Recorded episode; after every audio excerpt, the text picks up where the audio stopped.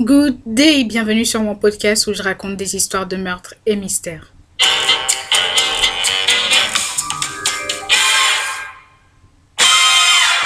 J'espère que vous allez bien. Euh, moi, ça va, je me porte super bien.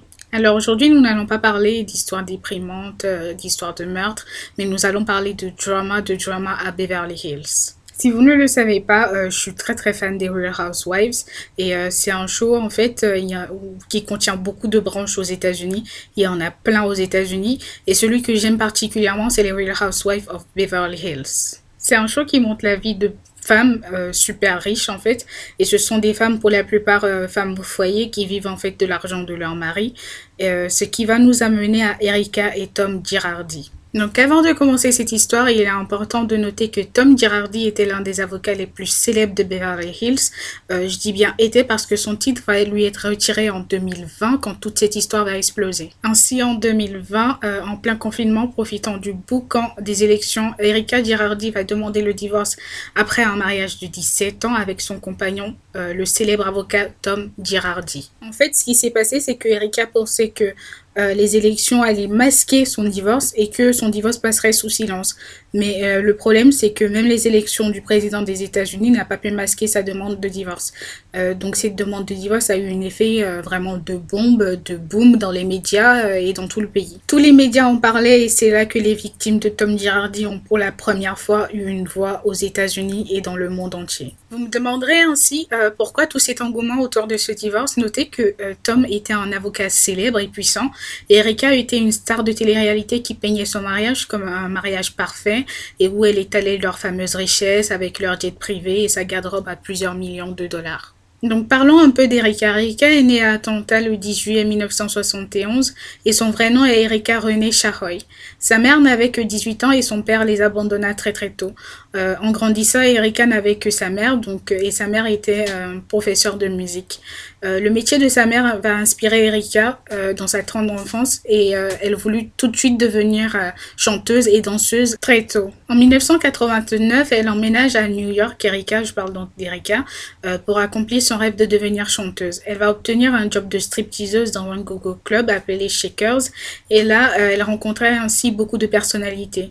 Au début des années 90, elle fit son entrée au cinéma. elle était notamment connue pour avoir joué la première, la toute première victime dans New York Unité Spéciale. Je ne sais pas si ça vous rappelle quelque chose. Euh, Olivia Benson et euh, je ne me rappelle plus de son de son adjoint du coup, mais euh, je pense que Olivia Benson, ça doit vous dire quelque chose. Ainsi, en 1991, elle va rencontrer son premier mari, Thomas Zizzo, euh, qui était un DJ. Ensuite, les deux vont se marier en décembre 1991. De cette relation va naître leur fils Thomas en 1994. Après euh, deux ans de mariage, Erika va divorcer de son mari pour s'envoler à Los Angeles avec son fils pour travailler ainsi comme serveuse. Donc parlons de Tom. Qui est Tom Tom est né Thomas Vincent Girardi. Il est né le 3 juin à Colorado. Euh, il a eu une éducation privée toute sa vie à Loyola. Euh, là, il obtient son bac.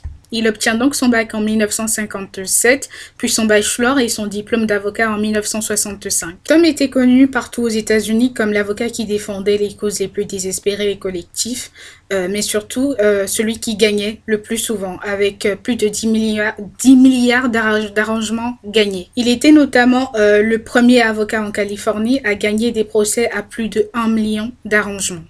Prenons l'exemple de sa première victoire qui date de 1970 où il obtient à un client plus de 1 million de dollars dans un procès pour erreur médicale. Enfin, c'est phénoménal. Il va ensuite enchaîner les succès au fil du temps.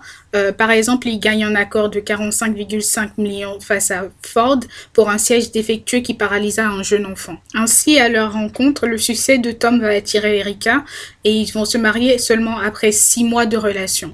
Notez que les deux ont 30 ans de différence, ceci souleva euh, des questions sur les réelles motivations d'Erika.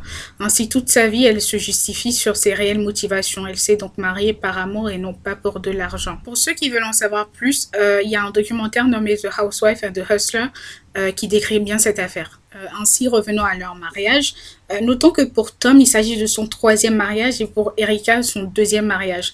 Ensemble, ils vont élever le fils d'Erika et, Tom va le chérir particulièrement comme si c'était son fils. Faisant du coup un petit retour sur la société de Tom, le cabinet va gagner une réputation au fil du temps en, représentant pardon, les plus démunis. Cela va leur permettre en fait de fonctionner sur un système qui est euh, en fait on perçoit uniquement quand on gagne le procès.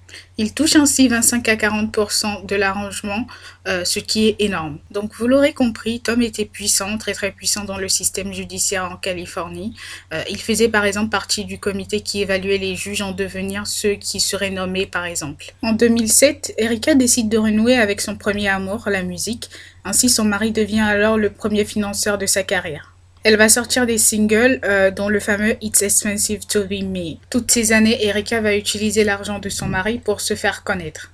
Elle va aller jusqu'à embaucher le chorégraphe de Michael Jackson et le styliste de Lady Gaga. Euh, mais honnêtement, avant toute cette histoire et, son apparition dans The Real Housewives of Beverly Hills, personne ne savait vraiment qui était Erika Jane. Tout allait donc bien pour Erika, mais pas pour Tom, parce qu'il n'obtenait pas son retour sur investissement. En tout cas, pas avant qu'on offre le poste de The Real Housewives à Erika, euh, pour qu'elle passe à la télé. Dans cette émission, Erika va se faire connaître pour sa personnalité et son style.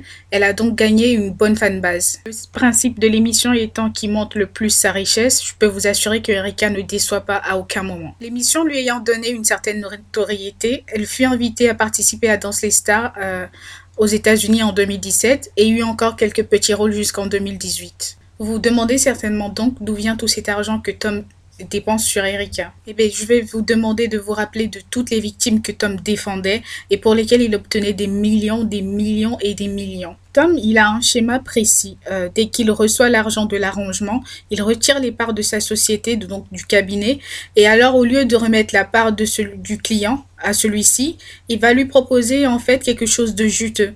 Donc c'est ton avocat qui vient te, de t'obtenir des millions en échange d'un événement qui a changé ta vie. Bien sûr que tu lui fais confiance. Ce qu'il fait donc, c'est qu'il propose à ses clients de leur investir cet argent pour que ça se fructifie et ne se termine jamais. Donc étant donné que certains de ses clients auront besoin de soins toute leur vie, mais ils acceptent sans hésiter. Cet argent, une fois en possession de Tom, va disparaître complètement des radars. Jusqu'aujourd'hui, le système judiciaire américain se demande où est passée une somme importante. Donc à Tom et à ses clients. Tom, pour noyer le poisson, va les emmener souvent dîner et leur disait qu'ils étaient ses clients favoris. Ainsi, une fois que ces gens-là réclamaient leurs sous, Tom commençait à les faire tourner en rond. Le problème, c'est que ces gens-là, tous les mercredis, vont voir la femme de Tom à la télé en train d'étaler leur richesse pendant que eux ont besoin d'argent euh, pour leurs soins, par exemple. Prenons l'exemple de Joe Ruimoguez, qui est le visage aujourd'hui de toutes les victimes de Tom. Joe était l'un de ses clients qui a été brûlé au cours d'une explosion le 9 septembre 2010 causée par du gazoduc défectueux de la société PGE. Joe était brûlé sur 80 à 90% de son corps et sa petite amie va perdre la vie au cours de cet incident que de nombreuses personnes. Pendant que Joe était dans le coma, la meilleure amie de sa mère va lui présenter Tom, car elle savait que Tom avait déjà gagné deux procès contre la société responsable de l'explosion. Joe se rappelle même que l'un des premiers visages qu'il vit en sortant du coma fut celui de Tom. Ainsi, cet ami de sa mère qui avait présenté Tom à sa mère finit par travailler pour Tom euh, pendant quelques années jusqu'à la mort de son fils. Je parle bien du fils de l'ami de la mère de Joe. C'est après la mort de son fils qu'elle a appris que Joe, qui avait besoin de soins toute sa vie, avait du mal à récupérer son argent. Kim démissionna et avec son ami et son fils Joe, ils engagent un avocat pour poursuivre Tom en justice. Ils engagent les poursuites et gagnent et Tom accepte de leur payer 12 euh, millions en 12 tranches pendant 12 mois. Tom paye la première tranche mais ne paye pas le reste. Il décide donc de le contraindre à payer. Sauf que Tom va apparaître sur Zoom au procès et affirme qu'il n'a plus un seul sou et il ne peut donc pas les payer. Tom va ensuite affirmer que l'argent de toutes ses victimes a juste disparu euh, et Tom n'arrive pas à expliquer où, où l'argent est allé. Aujourd'hui, euh, le cabinet de Tom doit 101 millions de dollars. Tom n'ayant plus un seul sou euh, et sachant qu'il a investi dans la carrière de Erika, les gens veulent qu'elle paye aussi et franchement je trouve que c'est totalement normal. De là va venir la question, euh, est-ce qu'elle savait ce que Tom faisait? Beaucoup de personnes répondent oui, car Erika est une femme très intelligente et a même déclaré au cours d'une interview qu'elle sait tellement de choses au niveau de la loi, au point où elle peut passer les examens du barreau. Et puis il y a d'un autre côté le fait de ne pas avoir dit aux victimes qu'elle est désolée, mais aussi sa condescendance envers eux et tous ceux qui osent la questionner sur le sujet, sans oublier l'hypothèse selon laquelle elle aurait demandé le divorce pour essayer de cacher de l'argent pour les épargner. Voilà les amis, c'est tout pour aujourd'hui. N'hésitez pas à venir me dire sur les réseaux sociaux ce que vous en pensez de cette histoire. Je vous souhaite une excellente soirée, une excellente journée. Portez-vous bien et faites de bons choix.